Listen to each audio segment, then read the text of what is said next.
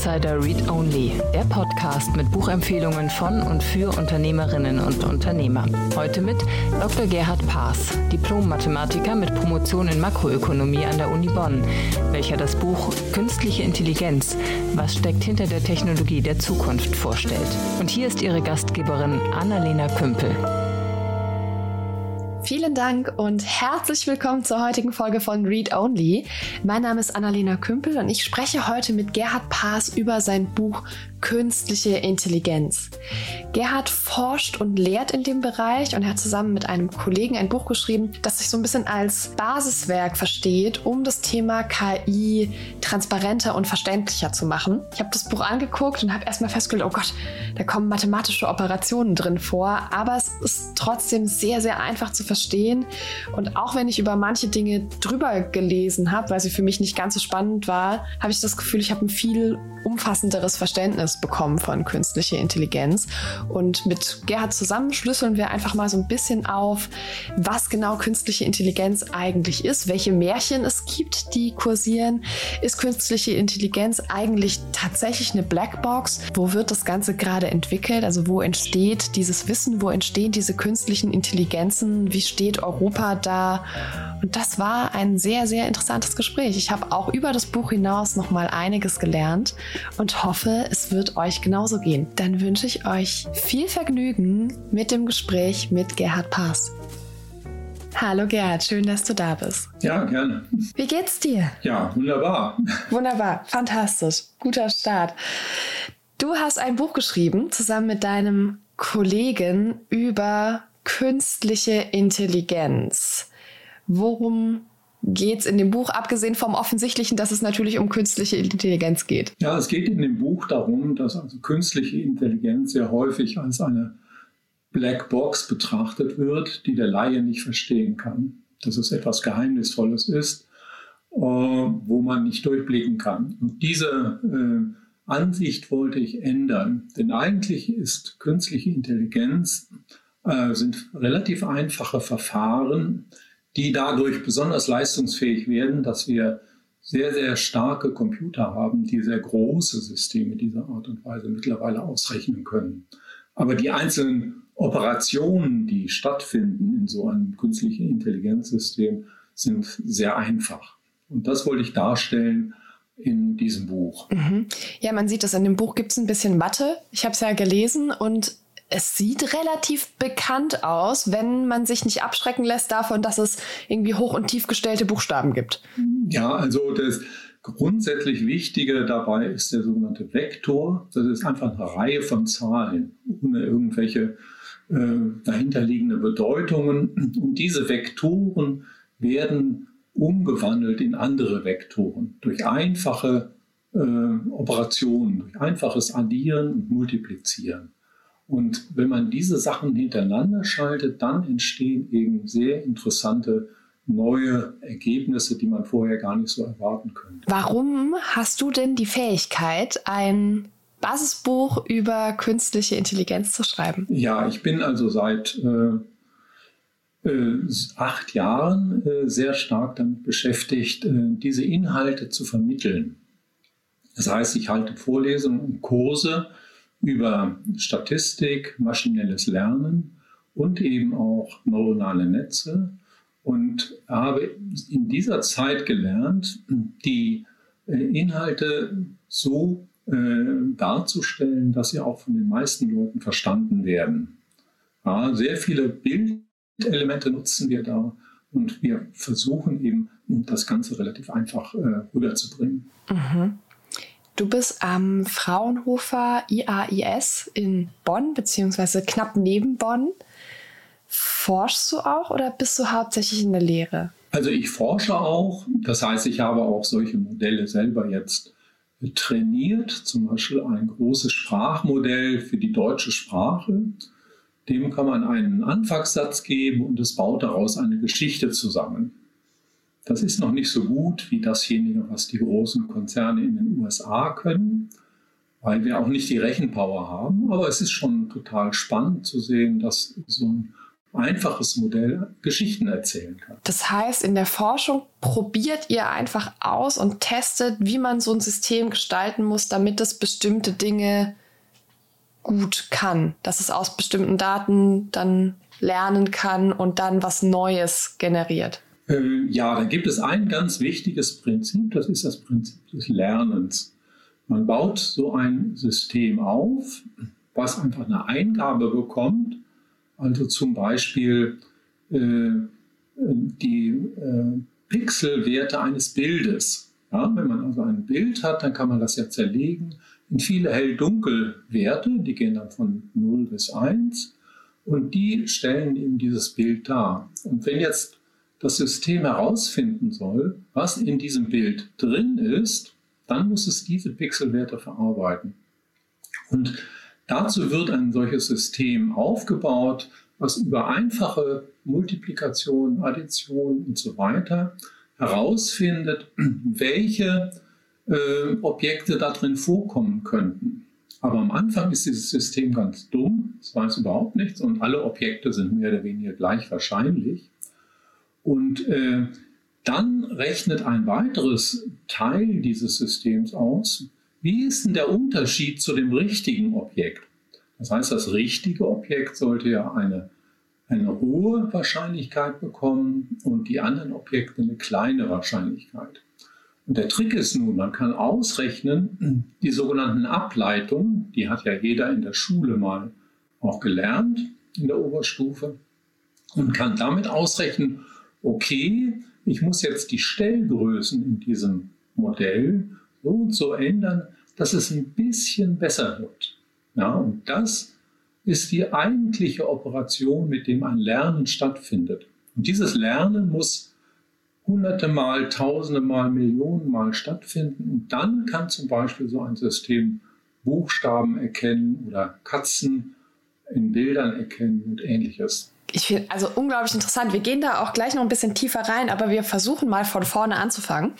Du hast es vorhin gesagt, du hast das Buch auch geschrieben, damit Leute KI besser verstehen können. Warum ist es überhaupt wichtig, KI zu verstehen? So für alle. Ja, KI ist jetzt eine Technologie, die ist komplett anders als dasjenige, was man bisher entwickelt hat. Bisher hat man Technologien entwickelt, die zum Beispiel das Auto, damit kann man schnell fahren, oder äh, das Radio, damit kann man Töne übertragen. Und das ging nicht an die eigentlichen Fähigkeiten des Menschen ran, nämlich zu denken. Und die KI ist jetzt in der Lage, einfache äh, Denkvorgänge quasi zu ersetzen. Das heißt, es wird in der Zukunft für uns alle eine sehr große Rolle spielen, und wir müssen uns alle damit auseinandersetzen. Deswegen muss man eben wissen, was kann KI und was kann sie nicht. Mhm. Wie viel Verständnis ist dafür wichtig? Also glaubst du, jeder und jede sollte irgendwann verstehen, welche Basisoperationen mathematisch in so einer KI stecken? Oder reicht es so, die Möglichkeiten und auch die Grenzen zu kennen? Äh, das reicht eigentlich erstmal, die Möglichkeiten und Grenzen zu kennen. Wir alle kennen ja fahren mit Autos zum Beispiel rum und da wissen wir, okay, der Motor, da findet eine Verbrennung statt und dann werden halt Kolben gedreht und dann gibt es da ein Getriebe und äh, das geht dann über auf die Antriebsräder und in dem Sinne verstehen wir äh, ein Auto. Und in ähnlicher Abstraktion müsste man auch verstehen, was in einem solcher KI stattfindet. Ähm, die Einzelheiten sind viel, viel komplizierter, aber um das Ganze zu bewerten, braucht man nicht alles zu verstehen. Mhm. Es gibt ja dieses, diese Geschichte von der Blackbox KI, ne? also dass man ne, diese Chatbots, die entwickelt wurden, die irgendwie einfach so angefangen haben, in ihrer Unterhaltung miteinander eine eigene Sprache zu entwickeln und dann abgeschaltet werden mussten und so weiter. Ähm, HR-Bots, die mm, ausgewählt haben, wer zum Vorstellungsgespräch eingeladen wird und einfach äh, von sich aus sich überlegt haben, sie laden keine Frauen ein und keine Schwarzen und dann auch abgeschaltet werden mussten. Sind es wirklich solche Blackboxen oder weiß man eigentlich, woher das kommt? Das weiß man, woher das kommt. Das ist in den Daten drin. Im Endeffekt lernt die KI dasjenige, was in Daten drin ist. Also ein KI-System, ich scheue mich immer so ein bisschen KI zu sagen, weil künstliche Intelligenz haben wir noch nicht. Wir haben Systeme, die äh, näherungsweise sowas versuchen. Ja, und diese Systeme äh, passen sich immer an Daten an. Das heißt, wenn in einem Unternehmen zum Beispiel äh, häufig Frauen bevorzugt werden, dann äh, lernt das System, weil es ja zum Beispiel so ein Recruiting machen muss, lernt es eben, dass Frauen in der Regel besser sind. Es repliziert einfach das Verhalten derjenigen Leute, die die Daten produziert haben. Und das Gleiche ist auch mit diesem Chatbot gewesen. Äh, man hatte da äh, Daten verwendet aus sozialen Netzen und die Leute, das weiß ja jeder, beschimpfen sich da ganz furchtbar, machen rassistische Äußerungen und ähnliches. Und das lernt einfach dieses KI-System und reproduziert das. Und es kann eben dann auch reagieren auf Nutzeranforderungen. Und wenn Nutzer dann begeistert sind, wenn das KI-System solche Äußerungen macht, dann lernt es sich eben auch äh, diese, diesen Anforderungen mehr oder weniger äh, anzupassen. Ja? Es gibt da immer eine Entwicklung und im Endeffekt reproduziert so ein System dasjenige, was in den Daten drin ist. Können wir über KI dann einfach auch super viel über unsere Gesellschaft lernen? Ich bin, bin mal so vom Studienhintergrund her Soziologin und das klingt für mich nach einem total spannenden soziologischen Forschungsfeld. Ja, natürlich kann man daraus über Gesellschaft lernen. Man kann äh, soziale Beziehungen äh, quasi nachbauen. Ja, es gibt zum Beispiel auch äh, äh KI-Systeme oder Chatbots, die können äh, ja, emotionale Regungen zeigen. Wobei ich dann immer sehr viele Probleme mit meiner Frau kriege, die sagt, das geht doch gar nicht so. Ein Computersystem kann doch nicht emotional sein. Aber sie können sich darauf einstellen, was Menschen hören möchten und wie eine äh, Unterhaltung quasi nicht abgebrochen wird. Das heißt, wenn man eingeht auf den Gegenüber, so wie eine Art Psychologe, dann gibt es Leute, die sich Stunden und Tage lang mit solchen Systemen unterhalten. Und insofern kann man äh, Kommunikation zwischen Menschen auf diese Art und Weise ganz gut äh, analysieren. Das wäre zum Beispiel eine mhm. Möglichkeit. Mhm.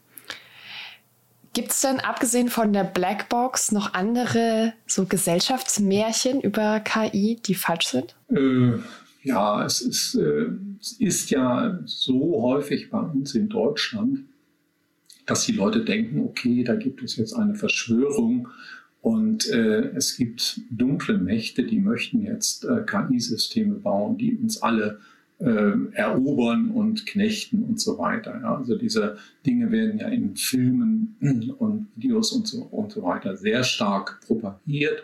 Und das ist meiner Ansicht nach extrem übertrieben. Äh, die KI und KI-Systeme machen das, was man ihnen aufträgt. Ja, das heißt, man muss äh, sehen, dass eben diese KI-Systeme von ihren Auftraggebern äh, so programmiert werden oder so eingestellt werden und das lernen sollen, dass sie deren äh, Ziele erfüllen. Ja, das ist natürlich jetzt im Augenblick sehr häufig von den großen Internetkonzernen und die wollen damit Geld verdienen.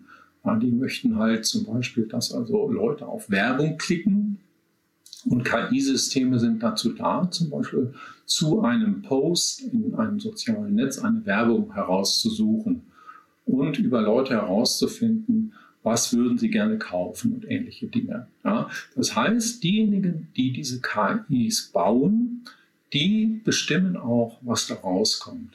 Aber so eine KI bestimmt nicht von sich aus irgendwelche Dinge, die haben also keinen eigenen Willen und ähnliches. Und das muss man einfach unterstreichen. Und deswegen ist es aber auch notwendig, dass die Allgemeinheit äh, Anstrengungen unternimmt, die Ziele von solchen KIs so zu bestimmen, dass die Leute äh, nicht übers Ohr gehauen werden oder auch in ihren demokratischen Rechten eingeschränkt werden. Mhm. Und diese große dystopische Idee von der künstlichen Intelligenz, der man sagt, geh los mit dem Ziel, äh, diese Welt zu retten, diese Welt besser zu machen und die zu dem Schluss kommt, dass man dann die Menschen auslöschen müsste. Ist es ein Märchen oder ist es äh, was Realistisches? Das ist ein Märchen. Wie gesagt, es gibt immer jemanden, der definiert, was eine KI machen soll. Und KI-Systeme sind heute nicht in der Lage, sich eigene Ziele zu setzen ja, und diese Reflexion zu machen.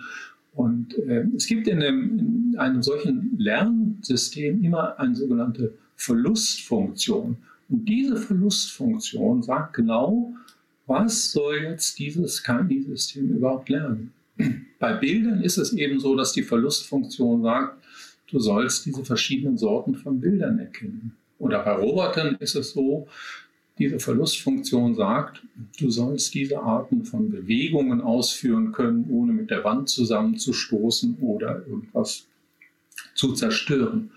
Und das heißt, diese Verlustfunktion ist das zentrale Ding, was eben das Lernen steuert und äh, was eben auch steuert, was dieses System macht. Und äh, das wird genau optimiert mit so einem Lernverfahren.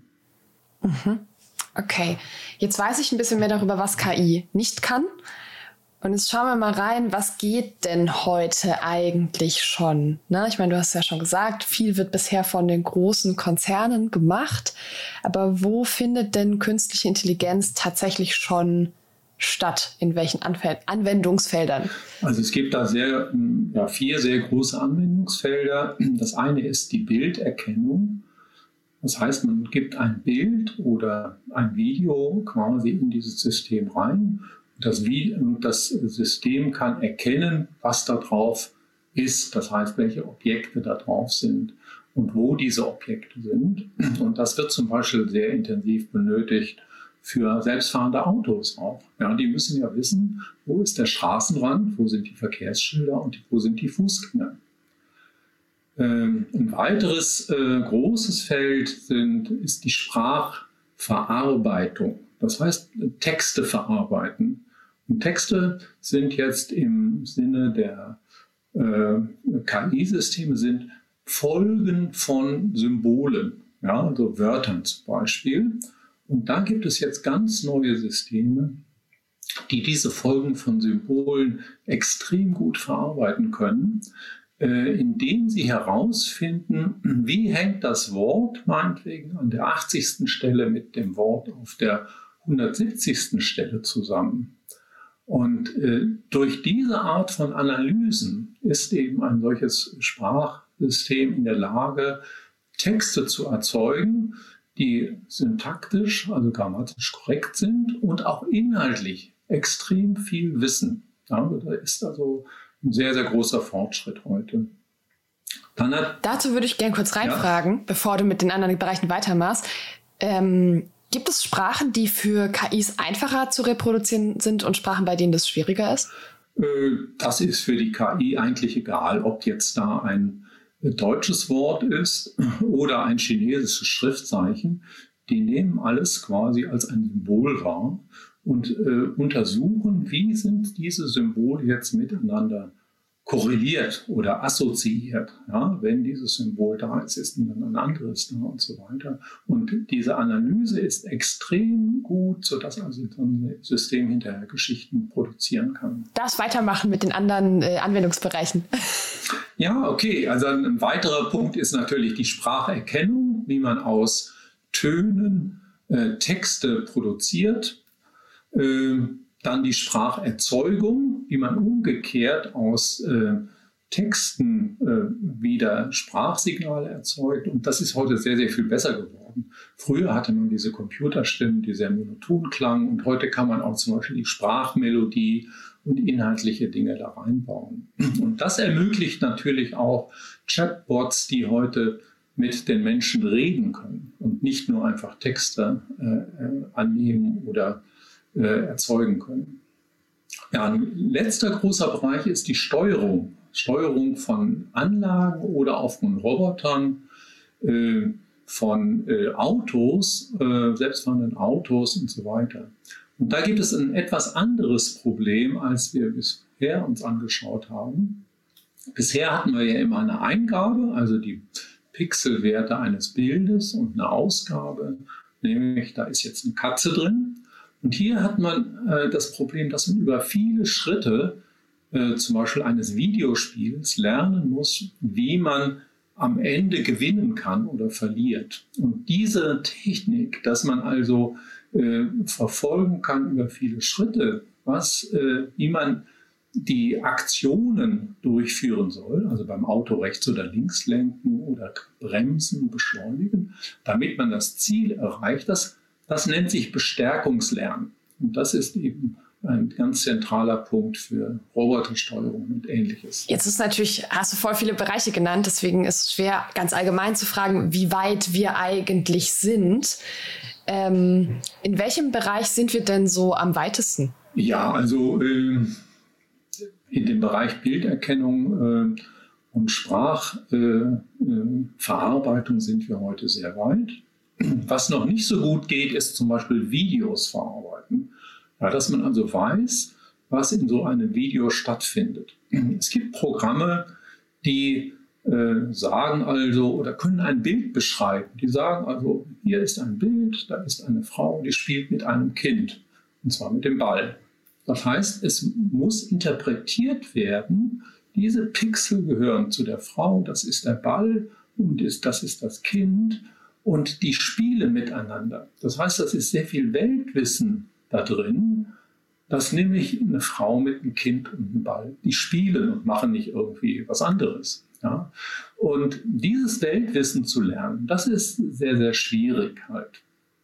Das wird aber jetzt in nächster Zeit so gehen, dass man versuchen wird, Videos so zu interpretieren. In Videos ist ja das Bild drin, da ist eine Bewegung drin, da sind Töne und Stimmen drin und das wird alles zusammengemixt und aufeinander bezogen, sodass damit so ein System lernen kann, wie es die Welt interpretieren kann. Und das ist im Augenblick noch nicht möglich erwarte ich aber für die nächsten zehn Jahre vielleicht oder fünf, je nachdem, wie viel Geld da ist. Ja, das klingt gut, weil das, also es klingt für mich nach was, was zum Beispiel total gut funktionieren kann ähm, im Bereich Bekämpfung von Cyberkriminalität, weil so ein System beispielsweise Kinderpornografie erkennen könnte, ohne dass Menschen sich das angucken müssen, was ja so, also ist ja eine große Diskussion, dass Leute sich Dinge angucken müssen, die eigentlich traumatisierend sein können. Ja, ja, das äh,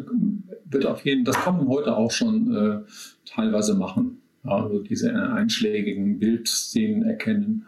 Und darauf beruhen ja auch diese Filtermaßnahmen, die von den großen Internetkonzernen dann vorgeschlagen werden. Wer nutzt denn KI bisher? Ich meine, du hast es schon gesagt, es wird sehr stark von den großen Internetkonzernen getrieben. Ist das da doch noch sehr zentralisiert, was Entwicklung und unternehmerische Nutzung angeht, oder demokratisiert sich das? Also es sind zwei ganz interessante Entwicklungen. Einerseits ist es so, dass die großen Internetkonzerne gigantische Konferenzen veranstalten, zum Beispiel die Neurips. Dort kommen die besten Doktoranden von der ganzen Welt hin und die werden dann reihenweise angeheuert, sodass also Facebook und Amazon und Google die besten Leute der ganzen Welt haben. Das andere extrem interessante Phänomen ist, dass die Ergebnisse, die sich da, äh, die vorgestellt werden, frei geteilt werden. Also in der Medizin ist das ja alles über Patente und so weiter geschützt, alles geheim und so. Und in der künstlichen Intelligenz werden fast alle Algorithmen direkt publiziert. Da können natürlich schon noch Patente hinter sein, aber ganz viele Personen und Forscher auf der Welt können direkt auf neue Entwicklungen zugreifen. Und dadurch ist das Ganze auch relativ demokratisch. Ja, und äh, deswegen gibt es zwei Entwicklungen, eben natürlich, dass die großen Internetkonzerne quasi die, Leader sind und das Feld anführen, aber dass trotzdem kleine Start-ups sich äh, ohne Probleme mit, der, mit guter Technologie versorgen können. Ja? Und okay, das also un unerwartet für mich, dass die, äh, die Konzerne so viel von ihrem Kernwissen rausgeben, aber ist ja eigentlich gut. Weißt du, warum die das machen? Ja, also die haben natürlich einerseits riesen äh, äh Compute-Zentren und äh, können Dinge machen, die der normale Forscher oder das normale Institut nicht hinbekommen können. Also wir in unserem Institut sind jetzt bemüht, zum Beispiel ein sehr großes Sprachmodell zu trainieren und müssen dafür sehr viele Rechner anschaffen mit entsprechenden GPUs und so weiter. Das heißt, gewisse Sachen können auch gar nicht gemacht werden. Andererseits wollen sie aber auch den, den Fortschritt äh, ja, äh, an, anleiern sozusagen und ihre Produkte auch damit verbessern. Ja, und es gibt, wird ja dann immer sehr stark geguckt, wo sind die Fehler in dem System drin. Und das ist eben auch äh, sehr interessant, weil sich dadurch ja auch immer neue Entwicklungen ergeben. Die werden dann wieder von den äh, äh Forschern auf GitHub gestellt. Das ist ja diese Plattform, wo sehr viele Programme sind. Und äh, dadurch haben die dann auch ein Feedback auf ihre Sachen. So könnte ich mir vorstellen. Und wo findet diese Entwicklung räumlich statt? Ich meine, die großen Internetkonzerne sitzen tendenziell nicht in Europa, was ja ein Problem ist. Also erstens läuft China uns tatsächlich so sehr davon, wie das erzählt wird. Äh, China ist sehr gut. Ja, wenn man sich also die internationalen Konferenzen anschaut, ich bin ja auch teilweise Gutachter, dann sind fast die Hälfte häufig der äh, Einreichungen von Chinesen. Das sind einerseits Chinesen aus dem Festland China, aber auch Chinesen, die an amerikanischen Unis sind. Das heißt, die machen da einen gigantischen Wissenschaftstransfer und ich würde fast sagen, die Hälfte der äh, Publikationen sind von chinesischen Autoren, äh, die also da in dem Bereich äh, stattfinden. Und die werden auch wieder, das ist total interessant, eben auf Archive äh, einfach publiziert, ohne dass man jetzt ein teures Journal kaufen müsste. Ja, also da sind die Chinesen schon sehr gut. Andererseits sind auch die, die Deutschen sind, glaube ich, auch nicht schlecht. die Europäer, Amerikaner natürlich auch. Ja, also da findet es eigentlich hauptsächlich statt. Also du hast gesagt, ne, wir sind in Deutschland nicht so schlecht. Wo, wo stehen wir denn? Also Deutschland, Europa, ähm, weil, also eigentlich heißt es ja immer, wir sind hinterher bei allem, was so digitale Technologien angeht. Und da gehört KI ja dazu. Also das würde ich nicht so sagen. Äh, die Leute hier sind schon teilweise sehr gut. Ich bin, jetzt, sagen wir mal, nicht im äh, BMFT und kann diese Sachen jetzt nicht von einer großen ähm, ja, von einer, einer großen Warte betrachten. Aber zum Beispiel der Jakob Uxkoreit, der ist einer der Miterfinder von diesem Transformer-System, welches eben äh, ja, die Grundlage für die kompletten neuen Sprachtechnologien war. Und äh, ja, Tübingen ist ein sehr gutes Zentrum, auch bei uns sind sehr, sehr viele sehr gute Wissenschaftler. Also ich würde nicht sagen, dass wir hinterher sind. Vielleicht ist es nicht die große Masse wie in China, die dann ja auch Millionen äh, Informatiker haben. Ja, genau, das ist einfach so, dass diese chinesischen äh, Unis sehr, sehr viele Leute ausbilden. Die machen dann alle äh, ihre Doktorarbeiten und im Schnitt kommt eben da mehr raus, obwohl es sehr viele chinesische Papers auch gibt, die dann eher marginal sind. Das heißt, auf der Forschungsebene sind wir gut. Und auf der Anwendungsebene, also es geht ja am Ende auch darum, aus der Forschung Wert zu schöpfen und unternehmerischen Wert zu machen? Hm. Ja, also man kann natürlich, äh, also es gibt überall Anwendungen, zum Beispiel im Krankheitsbereich oder Gesundheitsbereich kann man Diagnosesysteme machen. Da sind wir, glaube ich, äh, sehr gut geworden mittlerweile. Ähm, selbstfahrende Autos werden in Deutschland sehr stark äh, von den Automobilkonzernen gepusht. die wollen natürlich dann mit äh, Google mithalten. Google ist ja im Augenblick, würde ich sagen, der Führer äh, für selbstfahrende Autos mit seiner Firma Waymo. Äh, Tesla äh, ist natürlich sehr bekannt, aber die haben nicht die besten Algorithmen. Und äh, deutsche Firmen können auch in dem Bereich halt, glaube ich, mithalten und planen natürlich auch in äh, relativ kurzer Zeit solche autonomen Autos auf die Straße zu bringen. Ich glaube, in diesem Monat äh, ist auch eine neue Regelung vom Ministerium gekommen, dass solche Autos hier ausprobiert werden dürfen. Ja, wir haben ja auch schon mehrere Teststrecken tatsächlich in Deutschland. Es gibt auch die biologische Landwirtschaft zum Beispiel. Da ist ja auch ein sehr interessantes Anwendungsgebiet. Man kann eben heute sehr intelligente Sensoren bauen, die mit Hilfe von äh, äh Bilderkennungssystemen, äh, herausfinden, ob es jetzt da äh, ein, ein, Unkraut gibt oder ein, ein Schadinsekt.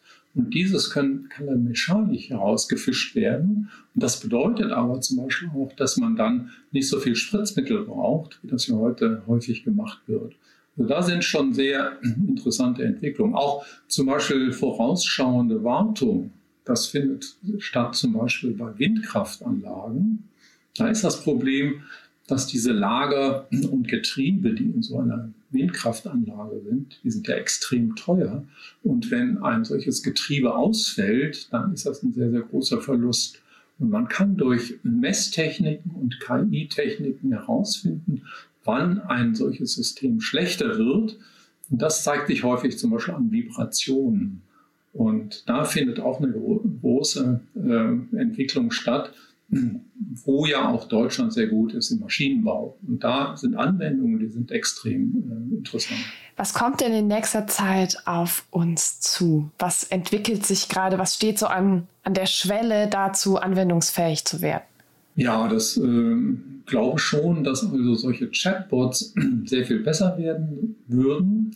Und äh, diese Chatbots sind in der Lage, Inhalte zu verstehen. Ja, das heißt, die erwerben Weltwissen und die können dann ähm, in Bereiche reingehen, die heute äh, ja eher einfache Tätigkeiten im Verwaltungsbereich auch sind. Das heißt, die können dann zum Beispiel Anfragen beantworten, aber auch in Unternehmensdatenbanken nachschauen, welche Informationen gibt es zu irgendeinem Thema und das in einem, äh, ja, in einem Text zusammenfassen. Das heißt, Wissensarbeit, die heute teilweise geleistet wird, kann von solchen Systemen übernommen werden.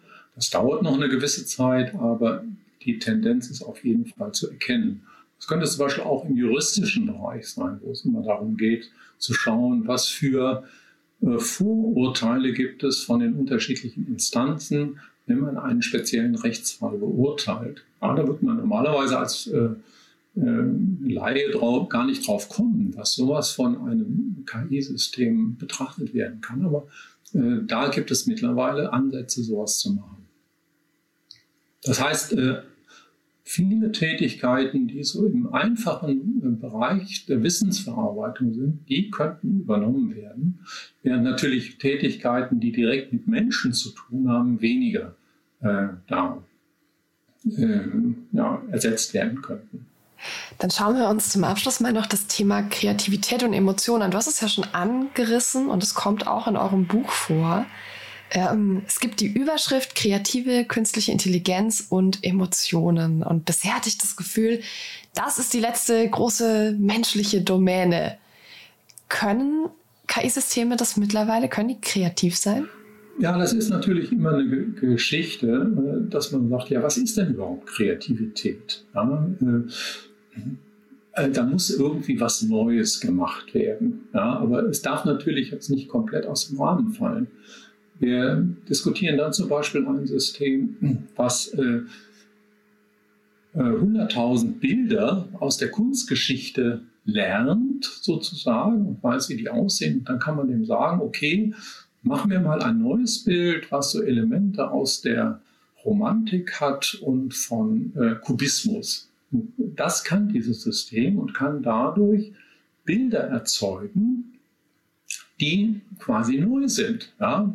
Jetzt sagt man natürlich, okay, das hat jetzt sich die Kunstgeschichte angeschaut und aus dieser Kunstgeschichte zieht es seine Informationen. Ist aber nicht so, dass das Versatzstücke von anderen Bildern sind, sondern es lernt die wichtigen äh, Muster ja, in solchen Bildern aus verschiedenen Epochen und kann die dann wieder zusammensetzen. Und äh, ganz neu ist ein System, dem kann man einen Text geben und sagen, okay, jetzt machen wir mal ein Bild. Da ist also die Golden Gate Bridge als Foto drauf und darunter äh, fährt Donald Duck mit seinem kleinen Schiffchen durch. Ja, und das kann also, können auch äh, solche Systeme machen. Das ist jetzt vorgestellt worden Anfang des Jahres äh, von äh, OpenAI, das heißt DAL-E, und sieht faszinierend aus. Allerdings muss man sich natürlich mal anschauen, äh, ob das Ganze auch äh, dann zugreifbar wird für normale Verbraucher und Menschen. Also das sind total interessante Entwicklungen, die da stattfinden. Weiter geht es auch für Musik. Ja, das heißt, ein äh, solches System betrachtet Musik einfach als Sequenzen. Das heißt, die Noten werden als Abfolge von Symbolen betrachtet und es kann dann lernen, äh, neue äh, Stücke von Bach oder ähnlichem äh, zu erzeugen. Und die werden dann teilweise von Experten, ich bin kein Musiker, als relativ gut betrachtet. Gibt es irgendwas, was gerade noch passiert, worüber wir noch nicht gesprochen haben im Bereich KI? Äh, ja, natürlich gibt es auch Bereiche, die also sehr erschreckend sind, nämlich der militärische Bereich. Äh, es gibt ja, ja die Idee, dass es sozusagen Killerdrohnen geben könnte. Killerdrohnen wären quasi kleine Kampfsysteme, die fliegen können und mit äh, ja, irgendwelchen äh, Kanonen oder Gewehren bewaffnet sind und sich selbsttätig äh, auf dem sogenannten Schlachtfeld orientieren, sich Menschen heraussuchen können und die halt, äh, naja, äh, töten können auf eigene Entscheidung hin. Ähm, da gibt es jetzt so ein türkisches System, was angeblich in äh, dem Krieg in Aserbaidschan eingesetzt wurde und sehr, sehr schlimme äh, Folgen hatte. Das heißt, diese Entwicklung äh, ist im Augenblick sehr im Schwange. Es ist ja auch in der Bundeswehr jetzt die Tendenz, solche Kampfdrohnen zu entwickeln. Und vermutlich wird die, die Entwicklungsrichtung dahin gehen. Wie gut diese Systeme sind, da gibt es noch ziemlich viel ähm, ja, ähm, ja, Zweifel, ob das auch wirklich so ist, dass die Freund und Feind erkennen können und ähnliches. Ja, das ist ja auch im Afghanistan-Krieg bekannt geworden, dass diese sogenannte intelligente Munition sehr viele Zivilisten auch getötet hat. Also eine sehr erschreckende Anwendung. Ja. Ist natürlich die Frage, ob wir da lieber wollen, dass die Systeme gut werden und keine Fehler machen oder ob wir lieber wollen, dass sie schlecht bleiben, ähm, in der Hoffnung, dass sie dann nicht eingesetzt werden.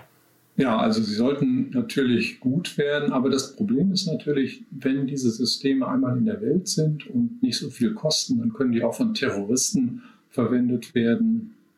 Das sind ja ganz neue, erschreckende Möglichkeiten. Also da muss also auch, äh, ja, müssen die Staaten verantwortungsvoll sein und da müssen wir halt darauf hinarbeiten. Ja, und wir, wir müssen natürlich auch sowieso darauf hinarbeiten, dass die KI-Systeme eine hohe Zuverlässigkeit haben äh, müssen, keine Fehler erzeugen und ähnliches. Dafür soll es ja so eine Art KI-TÜV geben. Eine Art KI was? TÜV, Technischer Überwachungsverein. Ah, jetzt TÜV. Ich habe zweimal Tisch verstanden und dachte, hä, ah. was? Sorry. Ein, ein KI-TÜV, ja, ja, okay, alles klar. So, ich glaube, wir gehen jetzt mit, mit leicht äh, gedrückter äh, Stimmung hier raus, nachdem wir am Ende noch über das Töten gesprochen haben. Aber das ist schon in Ordnung, weil es total wichtig ist, auch zu wissen, die Technologie hat total viele Möglichkeiten und man kann die sehr, sehr wertschöpfend und auch ähm, menschenfreundlich anwenden. Aber es ist eben auch gefährlich und am Ende gilt es ja für jede Technologie. Ja, wir können Atomwaffen bauen oder wir können äh, Energie daraus erzeugen die Dinge antreibt, die der Menschheit nutzen. Ähm, und das gilt für KI eben auch und wird wahrscheinlich umso, umso gefährlicher, je unabhängig diese Technologie von uns nochmal wird. Gerhard, vielen, vielen Dank für den Einblick. Ich kann dein Buch, ich kann also dein euer Buch sehr empfehlen, weil ich es doch sehr einfach geschrieben finde. Dafür, dass ich gedacht habe, oh Gott, da kommt Mathe drin vor, habe ich mich sehr gut zurechtgefunden. Also ich glaube, es äh, könnte ein Standardwerk werden für jeden und jede, der die sich damit auseinandersetzen will. Danke dir für deine Zeit und für deinen Input. Ja, gerne und vielen Dank. Ciao. Ciao.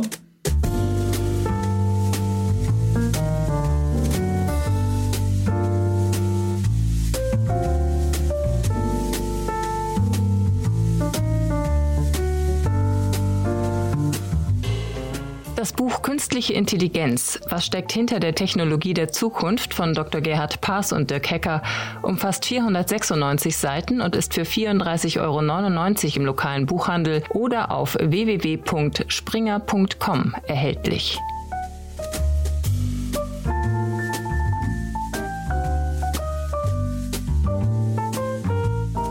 So, ihr Lieben, das war's schon wieder für heute mit Read Only. Vielen, vielen Dank, dass ihr dabei wart. Ich hoffe, ihr habt was mitgenommen und ihr hattet Freude am Podcast.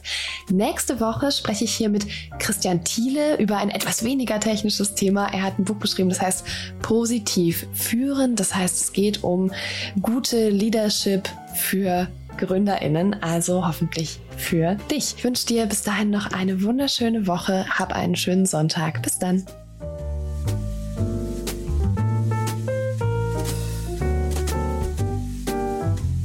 Wir verlosen fünf Exemplare des Buches Künstliche Intelligenz. Was steckt hinter der Technologie der Zukunft? von Dr. Gerhard Paas und Dirk Hecker. Zur Teilnahme einfach eine E-Mail mit dem Betreff Gewinnspiel und dem Wunschbuch an gewinnspiel at startup-insider.com schreiben. Das war die 34. Folge von Startup Insider Read Only, dem Podcast mit Buchempfehlungen von und für Unternehmerinnen und Unternehmer. Nächste Woche zu Gast Christian Thiele, Gründer, Chef und Solopreneur, welcher das Buch Positiv Führen für Dummies vorstellt. Alle weiteren Informationen zu diesem und allen weiteren Podcasts von Startup Insider erhält man auf www.startupinsider.de.